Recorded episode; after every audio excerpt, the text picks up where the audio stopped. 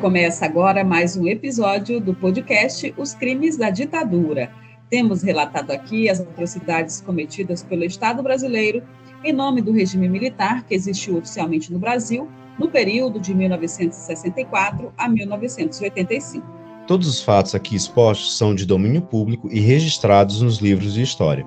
Usamos como fonte de pesquisa documentos produzidos pelo próprio governo brasileiro, como os três volumes do relatório final da Comissão Nacional da Verdade, que investigou os crimes da ditadura a partir de 2012. Também consultamos documentos do Arquivo Nacional, além de reportagens e matérias garimpadas no acervo dos veículos de imprensa da época e o dossiê dos mortos e desaparecidos políticos, produzido pela Comissão de Familiares das Vítimas. Hello! Gisele falando aqui de São Luís do Maranhão, numa tarde de sábado bastante quente, bastante cheia de foguetes, né? Visto que o Flamengo e o Palmeiras estão decidindo o título da Libertadores. E eu quero perguntar para os meus amigos podcasters como é que eles estão aí na casa de vocês. Fala, meu povo, aqui tranquilidade total, ninguém é flamenguista, pelo visto, aqui no meu bairro, porque tá tudo muito silencioso, muito calmo. Ou o contrário, né? O jogo já começou, gente, nem sei. Eu, eu, ai. Ai, eu caí. Bom, enquanto o Alan se levanta, é Ed falando de São Luís do Maranhão. Eu acabei esquecendo de dizer. Ai, a, fo a fonte Ai, soltou, gente. eu fui apanhar. olá, olá, Alanzinho falando aqui de Fortaleza, no Ceará. Como estão vocês, minha gente? Aqui, ó, um calor da desgraça. Olá, meu povo, meus povos e minhas povas. Aqui é Jubes falando do Rio de Janeiro. Hoje estamos com Hoje estamos no clima carioca mesmo, calor, né? Voltamos aos calores. Todo mundo no calor, então, né? Todo mundo no calor, mas todo mundo feliz, né? Pelo menos. Só não quando tem foguete. Que atrapalha mas, a gravação. Atrapalha a gravação, mas infelizmente se vazar um foguete aqui e outro ali, a gente pede para o nosso ouvinte ter paciência, porque faz parte desta tarde. Olha o foguete aí. Fazendo som para ilustrar comentário. Isso, exatamente. Gente, vamos seguir aí para o nosso episódio 32? Vamos nessa. Ah, não, ainda tem uns informes aí da Aurelo, né? Desculpem. Ah, antes, antes de partirmos aí para este episódio 32, eu quero perguntar se você que está aí nos ouvindo já está nos acompanhando pela Aurelo, né? A única plataforma de áudio que monetiza os podcasts por play. Mas não se preocupe, porque isso não implica em nenhum custo para você. Você pode baixar o app da Aurelo aí no seu celular gratuitamente e dar essa forcinha para nós. A Aurelo também permite que você seja um apoiador ou um padrinho do nosso podcast. Isso por um precinho que cabe no seu orçamento. Conta para eles, Jubes. Só precisa fazer a assinatura mensal da Aurelo pela simbólica quantia de R$ 6,90. É mais barato que uma garrafa de cerveja, hein? e destinar R$ reais da sua assinatura para nos apoiar. Por este mimo, de vocês, nós agradecemos. Agora partiu para o nosso episódio. Gente, assina esse negócio, gente. Assina, ajuda. Eu não tô pedindo assim por mim, não sou eu, são os meus amigos que precisam, sabe?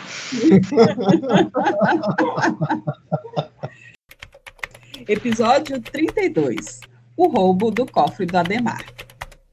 No episódio anterior, fizemos os relatos das vítimas. Carlos Roberto Zanirato, ex-militar perseguido e assassinado pela repressão em São Paulo, e Geraldo Bernardo da Silva, ferroviário e sindicalista que acabou se matando no Rio de Janeiro em decorrência de perturbações psicológicas que passou a sofrer após ser preso e torturado. Hoje trazemos um episódio diferente, com as circunstâncias da morte dos militantes da VAR Palmares, Fernando Borges de Paula Ferreira e João Domingues da Silva, dois dos 13 guerrilheiros que participaram do célebre roubo do cofre do Ademar e pela relevância deste acontecimento e também pelos pormenores que envolveram o caso, decidimos trazer hoje todos os detalhes que conseguimos apurar sobre o roubo do cofre do ex-governador de São Paulo, Ademar de Barros. Os relatos dessa semana mostram que o triunfo obtido na expropriação mais vitoriosa da luta armada foi uma derrota para a ditadura, especialmente pelo alto valor arrecadado com o roubo, de 2 milhões e meio de dólares, e também pelo grupo ter realizado a ação sem disparar um único tiro. Vamos aos fatos.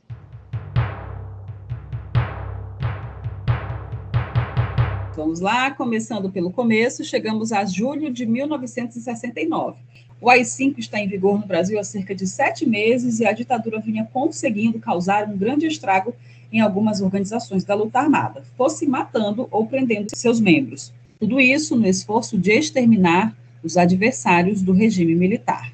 Organizações como a ALN, a Corrente Revolucionária de Minas Gerais, o MR8, o Colina e a VPR foram duramente atingidas pela extrema violência das ações da repressão, com militantes sendo jogados do alto de prédios, assassinados dentro de quartéis enquanto eram torturados, mortos em emboscadas e até atirados contra ônibus em movimento.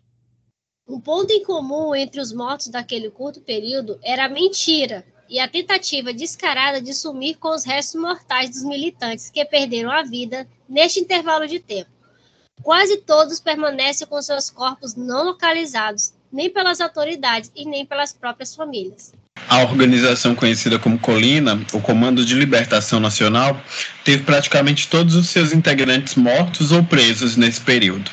Antes de praticamente ser extinto, o grupo protagonizou episódios polêmicos, como a tentativa de assassinato do militar Gary Prado, capitão do exército boliviano, que capturou e matou Che Guevara em 67. A Dilma Rousseff era integrante do Colina nessa época. Eu ia dizer, e agora digo, que o quão grandioso né, e importante é, e, e, as pessoas não, não têm esse devido, dão esse devido valor, é o fato de ter tido uma presidente que participou da, da ditadura militar nesse contexto assim, da luta armada. Não que ela estivesse armada, né, mas ela participou de um grupo que combateu a, a ditadura militar, né? Isso é histórico, assim, e só ela, né? De todos os presidentes que nós tivemos, só a Dilma participou de um movimento como esse, né? É, foi forjada nas lutas, é, nas dificuldades, né? Porque a vida de guerrilheiro não era fácil e sabendo o que é prioridade e o que não é prioridade, né? Eu acho que isso é realmente foi fundamental para a formação política dela, né? De alguma maneira. Sim. Um beijo, Dilma, se você estiver ouvindo esse podcast. Te amamos, Dilma. Dilma, responda meus DMs, por favor. Tá cheio de recadinho do coração lá. Uhum. A VPR, Vanguarda Popular Revolucionária, que quase foi dizimada neste mesmo período, também teve integrantes ilustres em seus quadros.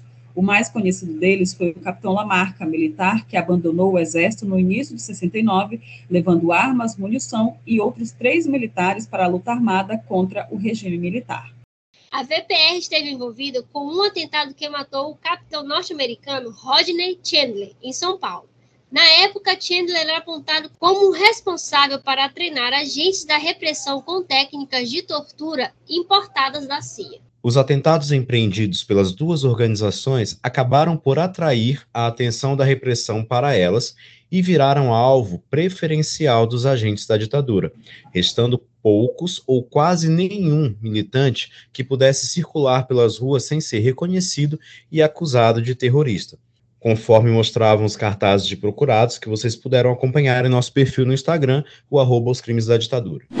E não foi por acaso que no dia 1 de julho de 69, o Colina e a VPR passaram por um processo de fusão dos membros remanescentes para formar uma nova organização da luta armada, a VAR Palmares, Vanguarda Armada Revolucionária, que incluiu o Quilombo de Palmares em seu nome, para homenagear o maior símbolo de resistência dos negros escravizados do Brasil. Menos de um mês após a criação da VAR Palmares, a organização se lançou em uma das mais bem-sucedidas ações da luta armada contra a ditadura. O roubo de um cofre que guardava a bagatela de 2 milhões e meio de dólares, escondida em uma mansão no charmoso bairro de Santa Teresa, no Rio de Janeiro.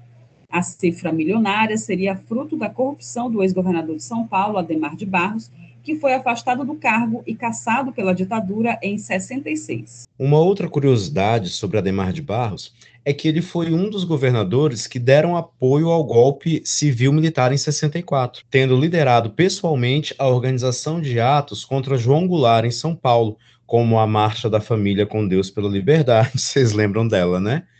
É, falamos sobre isso lá nos primeiros episódios. No nosso primeiro episódio a gente falou, inclusive a gente comentou sobre os nomes muito criativos que essa galera dá para os movimentos deles. E nem mesmo esse ataque descarado de golpismo do Ademar impediu que ele também virasse alvo da ditadura dois anos depois disso. Ademar de Barros foi interventor federal do estado de São Paulo durante o primeiro governo Vargas. Logo depois foi eleito para governador do estado, perdeu a reeleição, elegeu sucessor, tentou ser presidente do Brasil, mas não conseguiu. Foi eleito prefeito da capital paulista e já estava no segundo mandato de governador de São Paulo quando foi afastado pelo Marechal Castelo Branco. Durante esta longa carreira pública, não foram poucas as acusações de negociatas com dinheiro público contra Ademar. Em 1955, ele chegou a exilar-se no Paraguai e na Bolívia, para escapar de acusações de superfaturamento na compra de caminhões e automóveis para a Força Pública de São Paulo, entidade que posteriormente tornou-se a Polícia Militar do Estado. Em 1957, quando venceu a eleição para a prefeitura da capital paulista, o seu adversário de pleito, Paulo Duarte, cunhou a famosa expressão Ademar rouba, mas faz, durante a campanha eleitoral. A tentativa de piada acabou virando o slogan informal de Ademar de Barros, que aproveitou para se promover em cima das inúmeras acusações de corrupção. Uma das histórias que corriam sobre ele diziam que o político chegou a comprar 36 carros de luxo com dinheiro público e distribuiu os automóveis a parentes, amigos e apoiadores políticos. Essa frase, é, ela, na verdade, foi cunhado lá atrás, muito, muito lá atrás, muito no passado, mas a gente escuta até hoje essa, essa questão do rouba, mas faz. Ah, ele rouba, mas pelo menos faz. Como se uma coisa justificasse a outra, né? Não, mas é porque o brasileiro ele tem raiva do que rouba e não faz. É assim, faz compensatória. Durante muito tempo as pessoas achavam que essa frase se referia ao Maluf, né? Ao Paulo Maluf, que também foi governador de São Paulo. E na verdade era que mais usava do mesmo ainda. expediente. Isso, e na verdade Sim. era mais anterior ainda ao, ao Maluf, né? Que o, o Ademar de Barros é conhecido, era conhecido assim desde a década de 50 os desvios de verbas públicas e as supostas exigências de propinas a empreiteiros que trabalhavam nas obras do Estado e também a prostíbulos e casas ilegais de jogos, os adversários políticos de Ademar de Barros denunciavam a existência da caixinha do Ademar. Então, os ademaristas, como eram conhecidos os partidários e apoiadores dele, criaram e promoveram uma marchinha que ficou muito popular, composta por Benedito Lacerda e Erivelto Martins. Vamos ouvir um trechinho. Quem não conhece, quem não ouviu falar, na famosa caixinha da Demar, livro meu remédio bem clara, caixinha abençoada, das encomendas de norte a sul, com a derrota tudo azul só tirar uma dúvida, o Erivelto é o Erivelto da. Da, da Dalva. Dalva. Exatamente. Mas, minha gente. Vagabundo, né, bicho?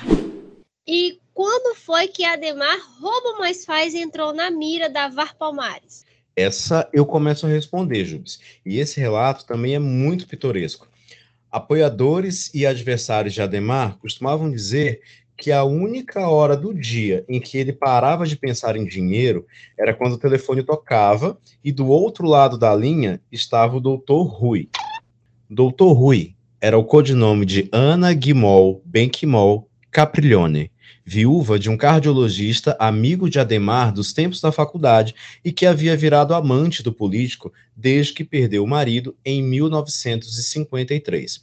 O caso era tão antigo que todo mundo sabia. Apesar deste relacionamento já não ser um segredo de vida de Ademar de Barros, o Dr. Rui, ou Ana, como vocês preferirem, guardava um segredo ainda maior sobre o amante. A existência de um cofre que guardava a quantia astronômica, na época, de 2 milhões e meio de dólares, o equivalente hoje a pouco mais de 140 milhões e meio de reais, em valores corrigidos e atualizados o que se comentava naquele tempo é que os dólares do cofre eram frutos das negociatas em que o ex-governador de São Paulo esteve envolvido durante sua vida pública. E o cofre era segredo mesmo, porque em julho de 69, Ademar de Barros já tinha até morrido, né? É verdade, Jubes. Ademar tinha falecido quatro meses antes do famoso roubo do cofre. Ele estava tão rico que morreu em Paris, ao lado de Dr. Rui. O casal viajava periodicamente para a Europa, onde mantinha uma casa desde 61. até que em março de 69, aos 68 anos, Ademar teve um infarto e foi cuidado por Ana em seus últimos dias. Foi ela, inclusive, quem providenciou o traslado do corpo do amante para São Paulo após a sua morte. E detalhe, durante todo esse tempo aí, a, a esposa de, de Ademar, ela existia, viu? ela existia. Eu ia perguntar isso. Ele, A amante ele, ele chegando Ana, com o corpo. então, ele e Ana indo para a Europa o tempo todo, a amante chegando com o corpo, que era o que a Alan ia dizer, e a mulher dele estava onde? Em casa, lavando Em louça. casa, ela tinha que Em casa. agradecer que Não. ele voltava.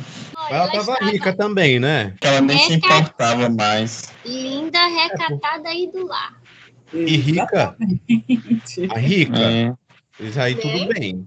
Eu também deixava, não, mentira, eu Eu aceito, pode me Ah, chifrar aceito. É, me dá, me dá dinheiro que tá tudo bem. Não se sabe como, mas a única pessoa da família de Dr. Rui que não podia saber da existência do cofre acabou descobrindo o segredo. Era o estudante Gustavo Buarque Schiller, sobrinho de Ana, que morava no bairro de Santa Teresa, próximo à mansão em que ela escondia o tal cofre de 2 milhões de dólares. A mansão era do cardiologista Arão Bulamark Benquimol, irmão da Ana Capriglione. E esse foi o golpe de sorte que os militantes da VAR Palmares precisavam.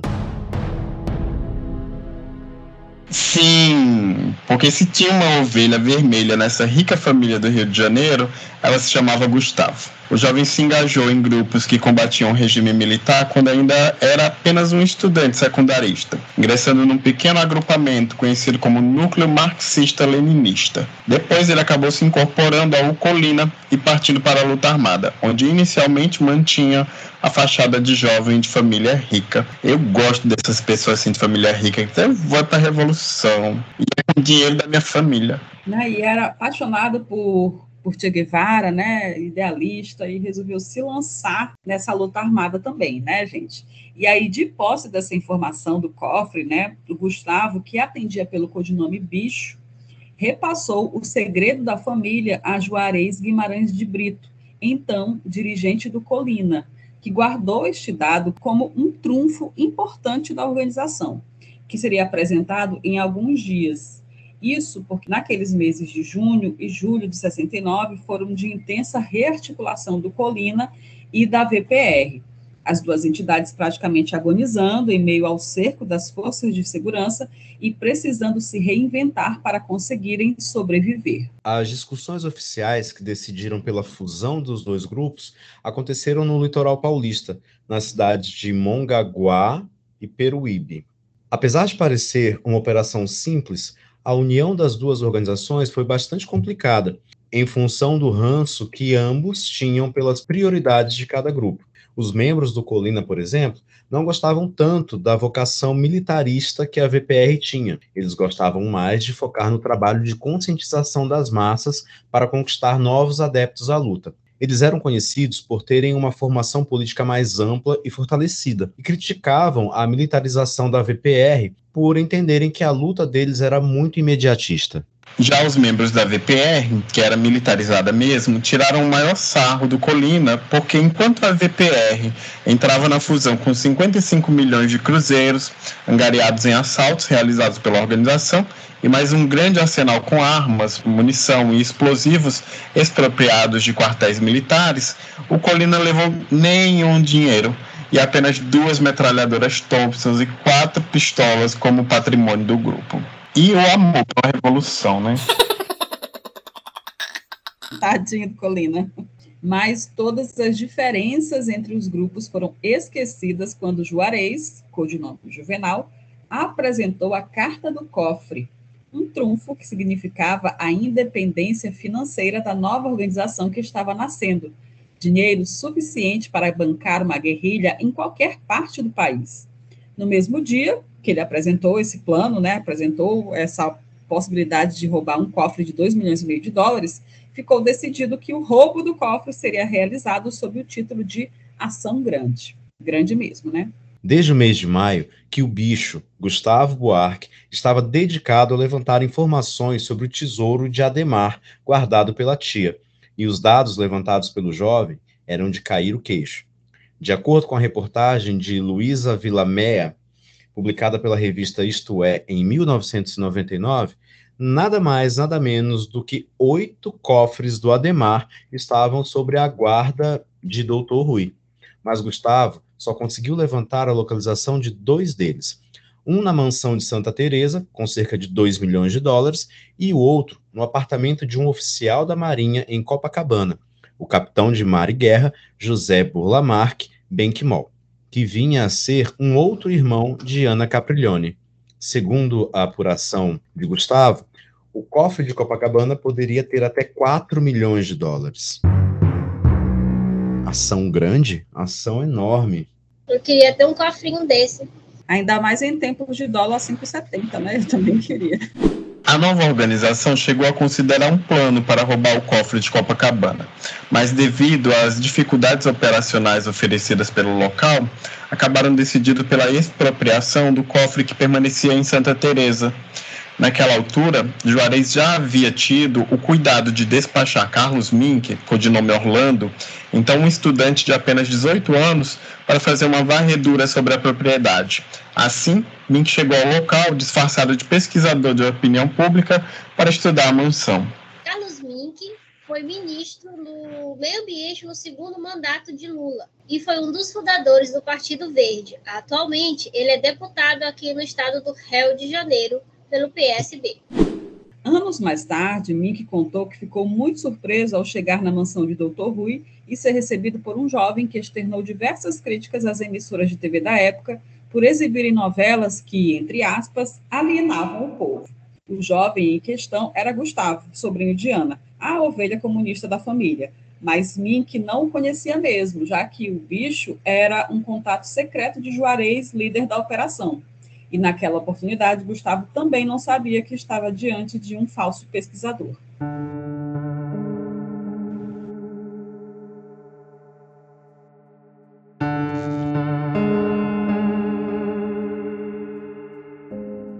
Logo antes da ação, o grupo também traçou diversas rotas de fuga para o transporte da fortuna até uma casa em Jacarepaguá, já preparada para ser o local de desmonte e abertura do cofre uma fachada de oficina mecânica foi montada e ali dois guerrilheiros, um vindo de São Paulo e o outro de Minas, se encarregaram de montar pranchas de madeira e uma rampa de aço para jogar o cofre, que seria deslizado pela escadaria de mármore diretamente no bagageiro da caminhonete Chevrolet C14, que seria levada pelos guerrilheiros eram o universitário João Marques de Aguiar, codinome Jeremias, e o operário João Domingues da Silva, codinome Elias. E esta foi a preparação para o plano de roubar o cofre de 2 milhões e meio de dólares de Ademar de Barros, escondido na casa da amante.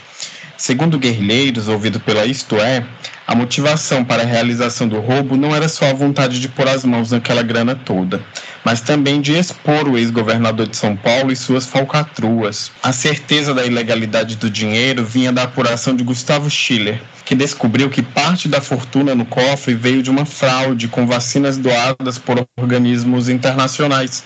O governador teria vendido as vacinas a laboratórios particulares e mandado aplicar injeções com água na população paulista. Olha só a coragem. Esclarecidas as motivações e a preparação para a ação grande, vamos relatar agora como foi o roubo do cofre do Ademar. Eram três e meia da tarde de um sábado, dia 18 de julho de 69. Um Ford Aero branco com teto de vinil preto, um carro de luxo na época, estacionou próximo à entrada principal da mansão, no número 2 da rua Bernardino Santos, bairro Santa Teresa. Os três ocupantes do automóvel, elegantemente trajados, eram o professor de geografia Reinaldo José Melo, codinome Maurício, a estudante Sônia Lafoz, codinome Mariana, e o ex-sargento Darcy Rodrigues, codinome Léo. Junto com eles tinha um farto armamento que incluía pistolas, metralhadoras e até granadas. O sargento Darcy Rodrigues foi um dos militares que desertaram do exército ao lado do capitão Carlos Lamarca no início daquele ano de 69. O próprio Jubes. O Aero Willis ainda não tinha terminado de estacionar quando a caminhonete e uma Ford Rural verde e branco, trazendo mais 10 guerrilheiros, todos trajando terno e gravata, parou em frente à entrada principal da construção, encravada no alto de uma colina, encoberta por um muro alto e diversas árvores imponentes. O sargento José de Araújo Nóbrega, codinome Alberto, o estudante Wellington Moreira Diniz, codinome Justino, e o idealizador do plano, o sociólogo Juarez Guimarães de Brito, codinome Juvenal, foram direto na guarita do vigia de plantão, onde apresentaram um falso mandado de busca e apreensão. Eles alegaram que o mandado de busca era a ordem do general para prender documentos subversivos que estariam em poder do Dr. Arão, irmão de Ana Capriglione e dono da mansão. O ex-sargento Nóbrega tinha servido na Polícia Federal em São Paulo e conhecia as manhas da repressão.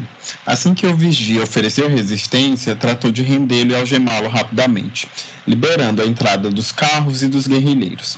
A caminhonete estacionou no pé da escadaria de granito que levava ao segundo pavimento, e cada guerrilheiro foi cuidar de sua parte no plano. Assim, as duas linhas telefônicas que tinham na mansão foram cortadas e os pneus de um Fusca que estavam na garagem foram esvaziados.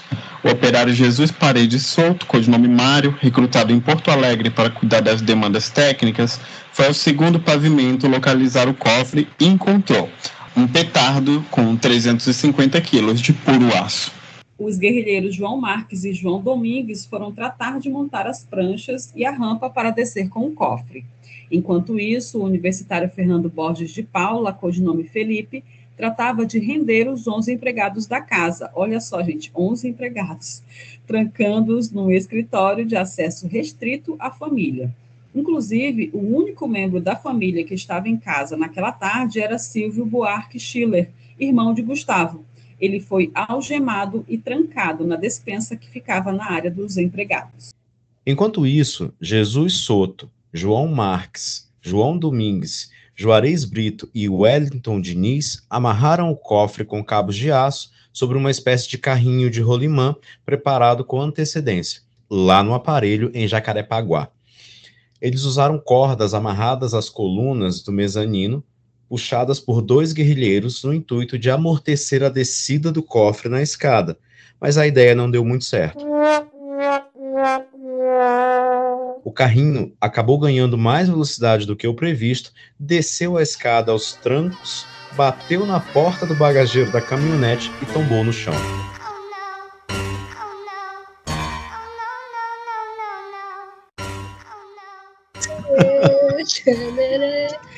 é, o questionamento é, que fica é, né? Como levantar 350 quilos de aço puro para botar na carroceria da caminhonete? E essa é a pergunta de 2 milhões e meio de dólares, Jobs, literalmente. De acordo com o operário Jesus Souto, o desespero de ver o cofre bem longe de onde deveria estar deve ter sido combustível para a força descomunal que surgiu nos braços do guerrilheiro Wellington Diniz. Ele convenceu os companheiros que juntos conseguiriam levantar o cofre no braço mesmo, mas ele foi praticamente o responsável pela façanha sozinho Ainda que, segundo Souto, o Wellington sempre foi muito forte, mas parece que naquele momento rolou um milagre. Eu acho que eu também faria isso por dois milhões baixou, ei, baixou o nele. Baixou o rimé nele. Um outro momento de tensão vivido por parte do grupo foi quando dois garotos, um de 11 e outro de 14 anos, se aproximaram do portão com a intenção de entrar na propriedade. Quem estava na contenção da entrada eram Sônia, Reinaldo e o ex-sargento Darcy. A guerrilheira de codinome Mariana contou anos depois que eles estavam prontos para derrubar qualquer comando militar que aparecesse, mas a presença de crianças os deixou sem saber exatamente como agir. Foi o ex-sargento que teve o sangue frio de encaminhar os garotos, ajudantes do jardineiro que trabalhava na mansão, para o interior da casa, onde foram devidamente conduzidos e trancados no escritório, junto com os demais funcionários da casa. Toda a ação durou exatamente 28 minutos. Segundo o guerrilheiro Wellington, codinome Justino, o grupo ainda garantiu dois minutos de lucro operacional sem precisar disparar um único tiro. Foi Justino quem conduziu a caminhonete rumo a Jacarepaguá, com o cofre na carroceria, coberto por um tapete surrupiado da mansão. O peso excessivo do objeto fez o automóvel descer as ladeiras de Santa Teresa arriado, mesmo com os pneus supercalibrados. Neste retorno, ele seguia acompanhado de Juarez e do ex-sargento Darcy, que tinha chegado ao local no Aero Willis. Mais uma vez, o ex-militar teve o sangue frio de gracejar com um guarda de trânsito, que observou a caminhonete arriada enquanto estava parada no semáforo e soltou uma piada sobre o peso do defunto que o veículo carregava. Darcy respondeu que era um cofre que eles tinham acabado de roubar. Ai meu Deus, sorrindo de nervoso e perguntou se o guarda queria ver. O guarda, claro, fez pouco caso e desejou a eles que encontrassem o cofre cheio, despedindo-se em seguida. Minha gente, o brincou com a verdade, né? E a verdade vos libertará. Chegando ao aparelho em Jacarepaguá, Jesus Soto, cujo nome Mário, suou para abrir o cofre. Mas, fazendo uso adequado de maçarico, serra elétrica e a quantidade correta de água jogada pelo buraco aberto pelo maçarico, ele acabou conseguindo concluir a tarefa sem queimar o que tinha no interior do cofre. Ao abrir, finalmente puderam conferir, nota por nota encharcada de dólar, a exata quantia de 2 milhões 596 mil dólares. Parte dela tendo que ser pendurada num varal para secar, porque estava muito molhada. As autoridades policiais e políticas foram pegas de surpresa quando a Agência Internacional de Notícias France Press divulgou uma nota assinada pelo capitão Lamarca, agora dirigente da VAR Palmares, em que afirmava, aspas, depois de uma longa investigação, localizamos uma parte da famosa caixinha do ex-governador de São Paulo, Ademar de Barros, enriquecido por anos e anos de corrupção. Conseguimos 2 milhões e meio de dólares. Esse dinheiro roubado do povo, a ele será devolvido. Fecha aspas. E a surpresa rolou porque Dr. Rui, ou Ana, como vocês preferirem, sequer deu queixa do roubo e do prejuízo que sofreu. Mais um indício de que o dinheiro que tinha no cofre só podia ser fruto de negociatas mesmo, confirmando a apuração que o jovem Gustavo Buarque Schiller havia feito para planejar o roubo. Imagina a cara do general, presidente, dos milicos, do Fleury, dos chefões da repressão quando viram isso. É de cair o cu do E imagina a cara do guarda que abordou ele no trânsito com o carro arriado por causa do peso do copo. Esse guarda, hein? ele deve ter dito, puta que pariu, vi esses carros. Aí o guarda, ah, pois não era. Enfim, os refrescos, né, gente? Mas, como era de praxe na ditadura, as forças repressivas trataram de tentar acobertar o êxito dos guerrilheiros, para que a coisa não ficasse tão feia para o lado do governo militar. Como? Negando tudo, claro. Ana Capriglione, por exemplo, só prestou depoimento no Supremo Tribunal Militar, negando-se a falar publicamente sobre o assunto, até para continuar se mantendo como a amante anônima, né, entre aspas, do Ademar de Barros. E nesse único depoimento, o doutor Rui afirmou que o cofre estava vazio. Foi a mesma declaração do capitão de mar e guerra, irmão de doutor Rui, aquele que morava no apartamento de Copacabana, onde estaria um outro cofre com 4 milhões de dólares dentro. Então, além de declarar que o cofre que tinha em casa estava vazio, José Burlamarque Benquimol afirmou ao Superior Tribunal Militar, aspas, que as declarações de Lamarca são uma fanfarronada. Fecha aspas. O que é mais suspeito no caso do cofre de Copacabana é que o capitão só precisou abrir e apresentar o cofre às autoridades quatro meses depois do roubo em Santa Teresa, tempo suficiente para assumir com o que quer que estivesse dentro dele, né? Eu, inclusive, gastaria 4 milhões de dólares numa fração de segundos. É muito fácil. E eu faria um Pix para as Ilhas Virgens.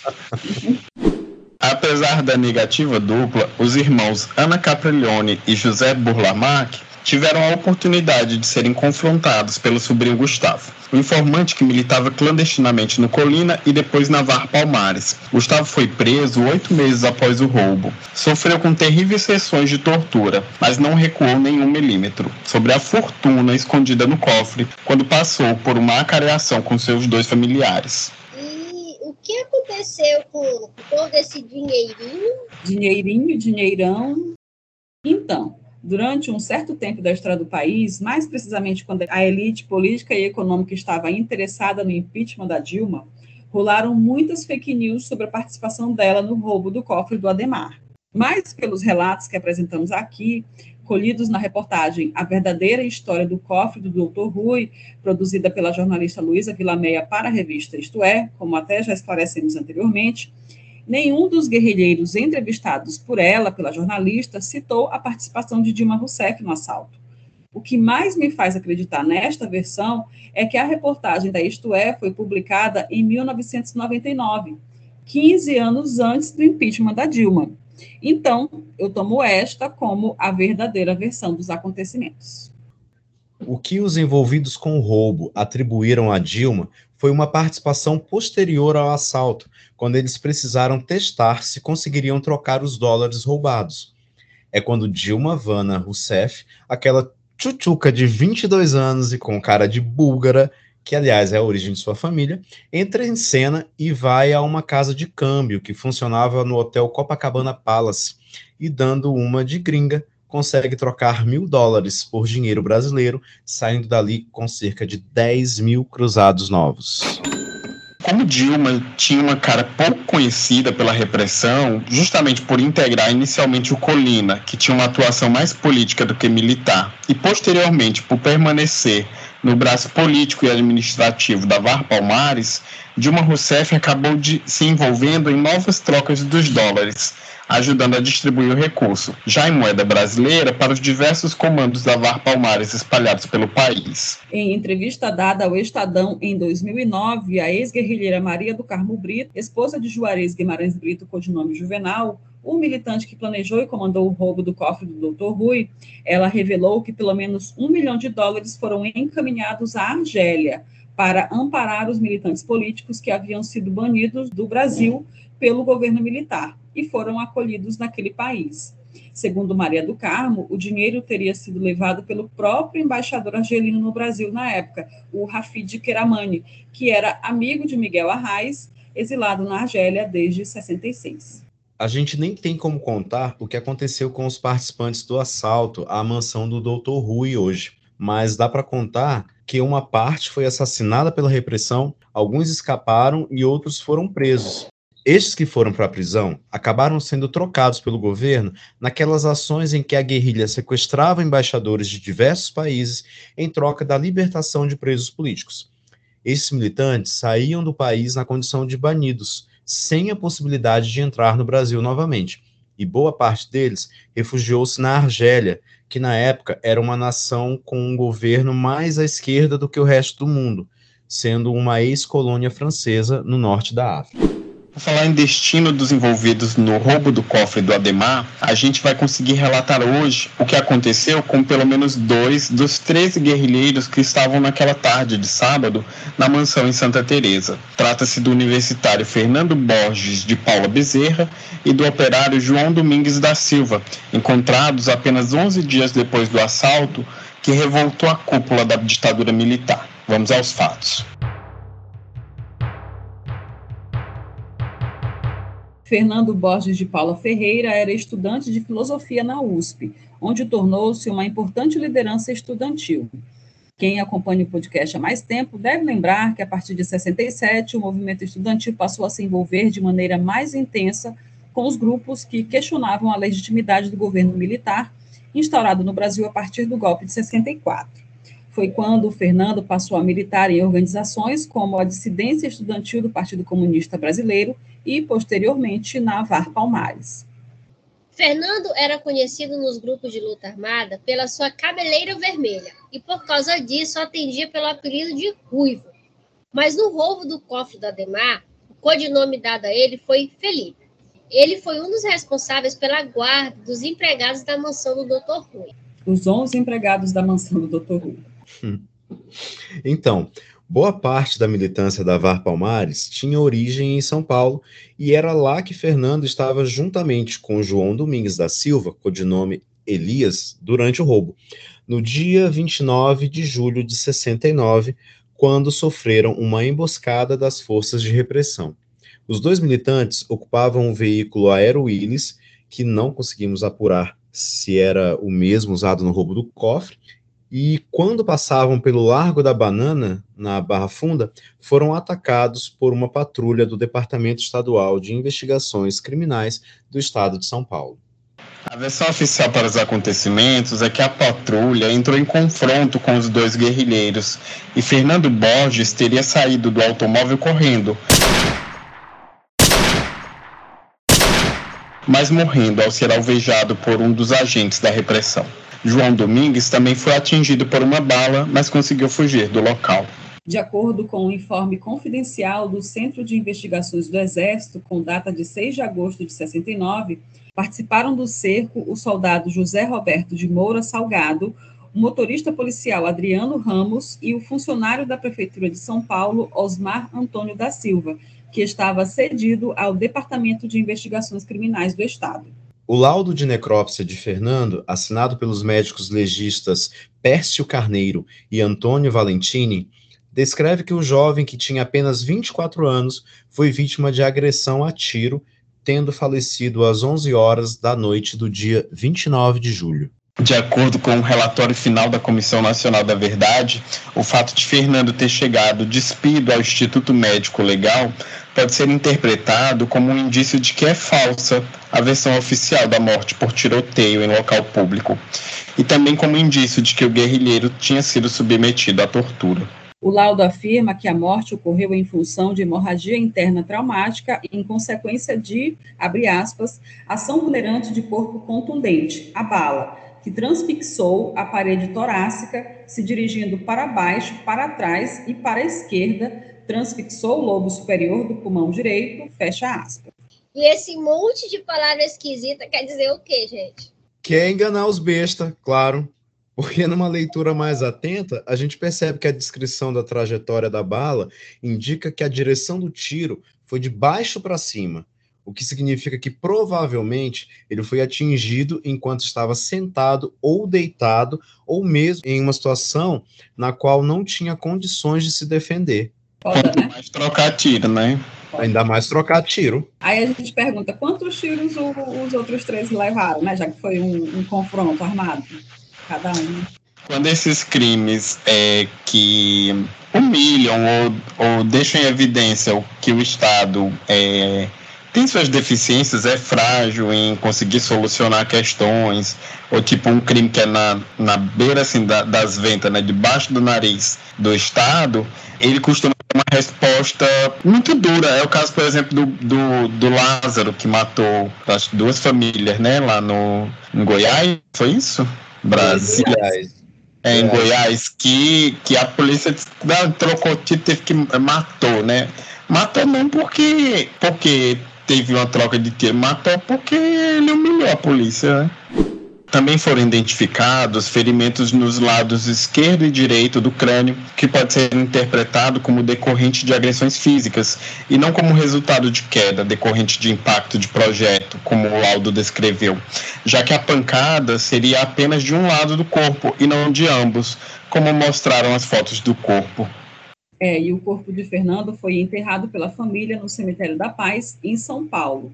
A família dele preferiu não entrar com o pedido de reconhecimento de responsabilidade do Estado pela morte do jovem, e, apesar disso, o nome de Fernando Borges de Paula Ferreira figura no dossiê Ditadura Mortos e Desaparecidos Políticos do Brasil, organizado pelos familiares das vítimas, e também no relatório final da Comissão Nacional da Verdade. O outro guerrilheiro que acompanhava Fernando durante a emboscada o Luiz Domingues da Silva, codinome Elias, fugiu do cerco e conseguiu chegar à casa de sua irmã Iracema, na cidade de Osasco. Ela declarou que João estava muito ensanguentado e que tratou de limpá-lo imediatamente, conseguindo identificar o único buraco de bala no peito, abaixo do mamilo esquerdo. Segundo o depoimento de Iracema, a bala não chegou a atravessar o corpo e teve seu poder letal arrefecido porque atingiu primeiro uma carteira que o jovem trazia no bolso da camisa. Gente, a sorte, né? A sorte de ter. Quem, quem leva uma carteira no bolso da camisa, gente? Eu boto no bolso da calça. Sortudo demais. Enquanto a família esperava João melhorar para levá-lo ao médico da organização, a casa foi cercada por mais de 50 viaturas de polícia. Diante da necessidade de cuidados, o jovem foi levado sob a custódia da repressão para o Hospital das Clínicas, onde foi submetido a uma ampla cirurgia. Mas no final do procedimento, em vez de ir para uma unidade de terapia intensiva, o paciente foi sequestrado por militares vestidos de médico e levado para o Hospital Geral do Exército. Parece coisa de filme, né? A gente lê essas coisas parece realmente que, meu Deus, como é que fizeram isso? Meu, que loucura. E Iracema, irmã do, do, João, ela conta que durante 33 dias a família ficou completamente sem notícias do guerrilheiro.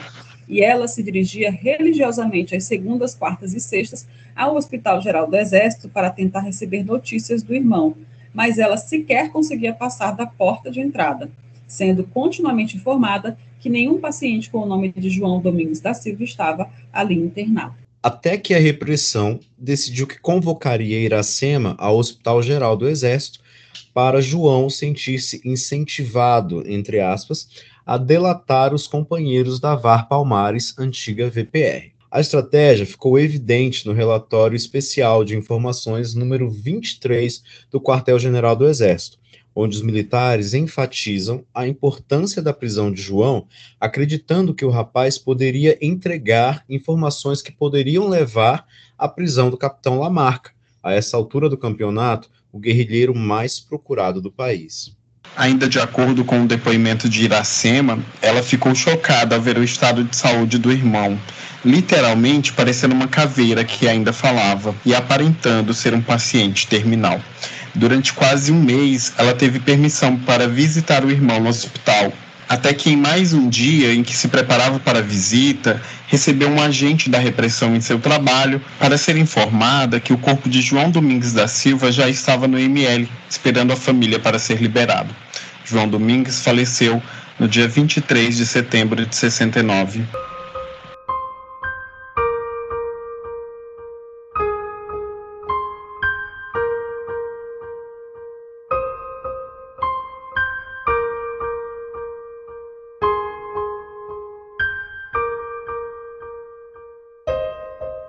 Laudo do exame necrológico, assinado pelo legista Otávio D'Andrea e Orlando Brandão, registrou outros ferimentos no corpo do guerrilheiro, tais como cicatrizes cirúrgicas, escaras e mais um ferimento por projétil na região vertebral.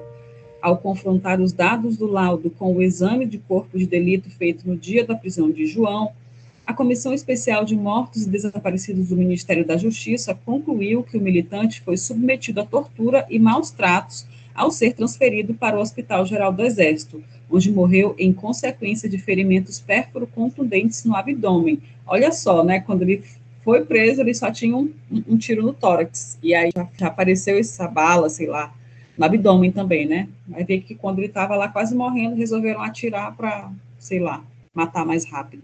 Viram até que ele poderia sair do hospital, né? Que teria alguma chance, aí aproveitaram. O relatório final da Comissão Nacional da Verdade adicionou mais uma conclusão sobre os acontecimentos.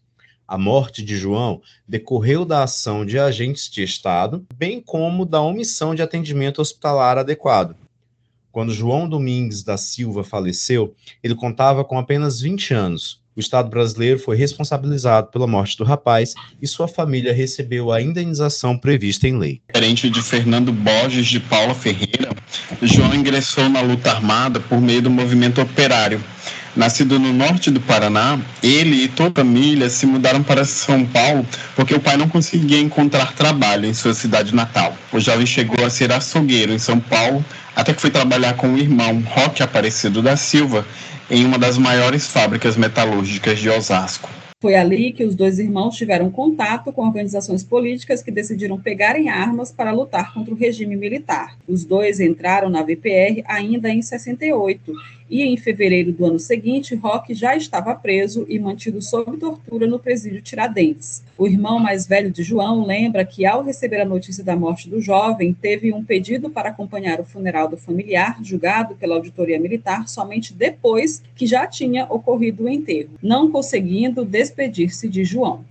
E este foi o nosso longo, mas necessário episódio 32 detalhando os acontecimentos que ficaram conhecidos popularmente como o roubo do cofre do Ademar. E mais uma vez, podemos observar a truculência e a falta de respeito com que a ditadura agia diante de seus adversários políticos. Agora vamos às recomendações deste episódio. Eu vou começar, desculpa, eu que eu ia perguntar, mas eu vou começar indicando o óbvio livro O Cofre do Ademar, do Alex Solnick, com depoimentos do Antônio Roberto Espinosa. Ele não está no, no Kindle nem nada, mas ele custa 10 reais, gente. Tem em todas as plataformas de compra de livros e nessas que a gente compra usado, ainda tem por dois reais e pouquinho.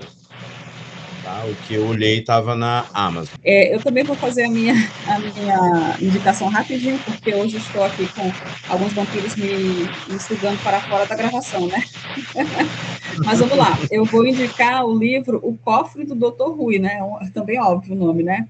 Ele foi escrito pelo Tom Cardoso, foi lançado em 2011, né? Ali, logo depois que a, que a Dilma tinha sido eleita ali pra, na eleição de 2010.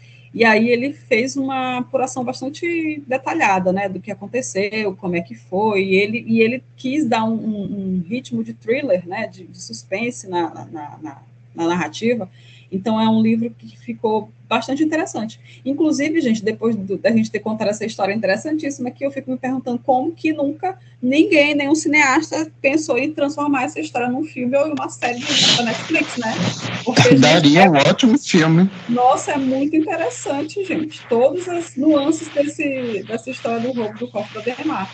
E aí, o livro Copo do Dr. Rui, que é assinado pelo Tom Cardoso e foi lançado pela editora, deixa eu só ver, confirmar aqui o, no, o nome da editora, pela editora Civilização Brasileira, ele está disponível no, na Amazon também, é, capa comum, né, o livro físico você consegue pela, por R$19,96, 20 reais, aí uma bagatela, né, para nesses dias de Black Friday, e para se você quiser comprar a versão Kindle, também está disponível, só que está uma versãozinha, um valorzinho um pouco mais salgado, mas super vale a pena. O cofre do Dr. Rui, de Tom Cardoso. Pessoas, meus comunistinhas, é, a minha indicação, né, ela tem e não tem a ver com o nosso podcast. É, o que, que ela tem a ver, né? É uma coisa que a gente sempre, sempre vem comentando aqui em todos os episódios, desde o nosso primeiro episódio, com relação à conservação e o acesso aos documentos referentes à ditadura, né? E a gente sabe que esses arquivos eles ficam todos na instituição chamada Arquivo Nacional aqui no Rio de Janeiro. Amigo, eu até vou te dizer, desculpa te interromper, que tem tudo a ver com a gente, porque é, o Arquivo Nacional é praticamente um dos lugares que a gente mais pesquisa, mas, né, para poder escrever é, nossos, nossos episódios, né? E, é a nossa fonte primordial. É a maior fonte. E o arquivo é onde está todos, é, a maioria dos documentos, né? Com relação, que tem referência com a ditadura e que hoje são liberados, né? Por conta da Comissão Nacional da Verdade, que você pode che chegar lá e solicitar uma pesquisa e você consegue fazer isso. E a gente sabe que esse governo de bosta que a gente tem, o que eles mais querem é ferrar com a cultura, com a história e principalmente quando isso diz respeito ao Arquivo Nacional. O que está acontecendo, né? O que, que de grave está acontecendo e pode vir a ser uma bola de neve para realizar e até acabar realizando o sonho desse governo? É que foi nomeado, né, um novo diretor para o Arquivo Nacional. Só que esse diretor, inclusive o MPF está até fazendo uma investigação sobre essa nomeação porque esse cara não tem nada a ver com o cargo que ele está ocupando. O Arquivo Nacional é um órgão histórico, ele é um órgão que armazena documentos históricos, né? Então você pensa, ah, uma pessoa para trabalhar, ser diretora, ela tem que ser no mínimo historiador, ela tem que ser um, arquivo, um arquivista, ela tem. Só que não, né? Eles pegam, colocaram lá o governo, vai e coloca um cara, né? Você assumiu o cargo de diretor do Arquivo Nacional que é o, o arquivo, ele é vinculado, né, da, da, do Ministério da, da Segurança, né, da Justiça e da Segurança.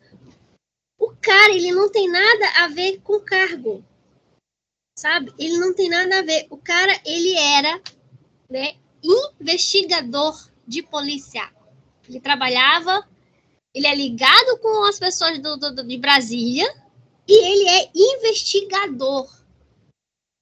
E já tá rolando aí na boca miúda que a função desse cara lá no arquivo vai ser o quê? Acabar com as documentações referentes à ditadura. Mas acabar mesmo, é sumir com os documentos. Então, isso é muito grave. É seríssimo. Há um, uns, um ano, uns anos, dois anos atrás, um representante do governo teve lá, ele falou que aquilo ali tinha que pegar fogo. Né? Nosso senhor vice-presidente falou isso, que aquilo ali tinha que pegar fogo. E hoje você vê um cara que é ligado à investigação da polícia assumir um cargo de um órgão onde estão os documentos da ditadura, isso é seríssimo, é grave. Não só da ditadura, são todos os documentos históricos. É nossa cultura, nossa história que está ali dentro. E eles falam que aquilo ali tem que pegar fogo. Né? Então, assim, eu vou deixar para pro, os nossos ouvintes né, é, o link de uma das reportagens que foi liberada, né? Essa reportagem é a da, da CNN Nacional, e através desse link você pode aí fazer sua pesquisa e né, procurar outros órgãos de, de, de, de notícias para estar tá se inteirando, para você ter ideia da gravidade das coisas que estão acontecendo. Eu, eu pego um pouquinho do teu gancho, Jubes, para convidar os nossos ouvintes nas cidades que estiverem, quem estiver no Rio de Janeiro, quem estiver em alguma da capital do país, o arquivo público ele é possível acessar esses documentos, inclusive online, mas que as pessoas acessem, que as pessoas é, conheçam a história do o que, que, tem lá nesse arquivo público. Toda cidade possui o seu, né? Esse em específico do Arquivo Nacional, que ele tanto tem em, em no Rio de Janeiro como ele tem em Brasília também, é, é porque eles falam muito é, disso, da, das questões relacionadas à ditadura militar, né, das questões relacionadas ao país. Mas a gente precisa conhecer essa história, né, como diria o, o velho Marx, para não permitir que a história ela se repita, né, primeiro como tragédia, depois como farsa, né. A gente precisa estudar, a gente precisa falar sobre a ditadura militar no Brasil. E só para passar informação aqui bem, bem corretinha, né, o, esse bonito, né, que vai agora exercer o cargo de diretor do arquivo, ele foi subsecretário de Prevenção à Criminalidade na Secretaria de Estado de Segurança Pública do Distrito Federal. O que, que um cara desse vai saber sobre documentos históricos, sobre de, é, né, fazer a direção de uma entidade como Arquivo Nacional? Eu tenho uma última recomendação que é para o nosso ouvinte, a nossa audiência que a gente descobriu que é o segundo local que a gente tem mais ouvintes, é o Rio de Janeiro, como diz nossa amiga Ju Berbari. É, nós estaremos, nós assim, eu e Jubes, estaremos com um stand na Bienal do Livro, que acontece de 3 a 12 de abril no Rio Centro, na Barra da Tijuca. Se você quiser passar por lá e conhecer, conferir a Bienal, procurar títulos relacionados à ditadura. A gente vai estar por lá e a gente aguarda esse abraço com muito álcool em gel. Viu? É, essa era a minha recomendação. Tá? O primeiro encontrinho no Rio de Janeiro com metade do elenco do podcast Os Crimes da Ditadura, cara. Estaremos lá autografando o autografando seu celular. Autografando o seu tocador de podcast. Encerrando aqui nosso episódio da semana, convidamos a todos a conferirem as imagens relacionadas às histórias que contamos hoje. Vai estar lá no arroba Os Crimes da Ditadura no Instagram.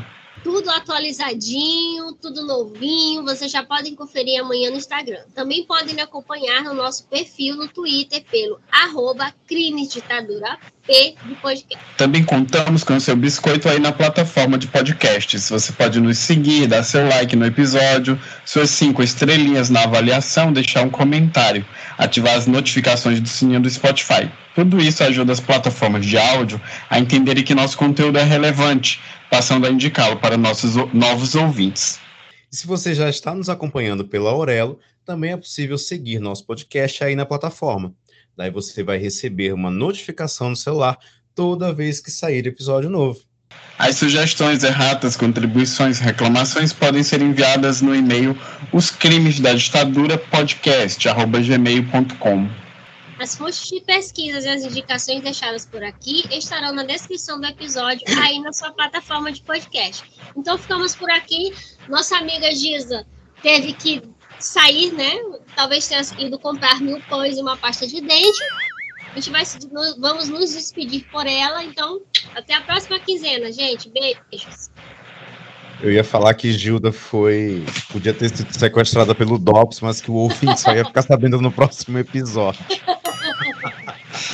Se esse episódio for publicado, porque é ela que edita. Ela que edita. Sabemos né? que ela está em, em condições não análogas à prisão. Ao cárcere. Ao cárcere. Então, gente, até o próximo episódio. Valeu, meu povo. Eu agradeço se você escutou até aqui esse trabalho que é difícil, que é árduo, que é essa, essa grata e ingrata missão de resgatar o Brasil de si mesmo, contando a vocês as histórias da ditadura militar. Temos esse, um episódio? Esse é, esse é o momento. Temos o um episódio, Alan, depois que Gilda editar. Exatamente. É verdade. Temos meio episódio. Beijo. Beijo, Gilda. Até mais.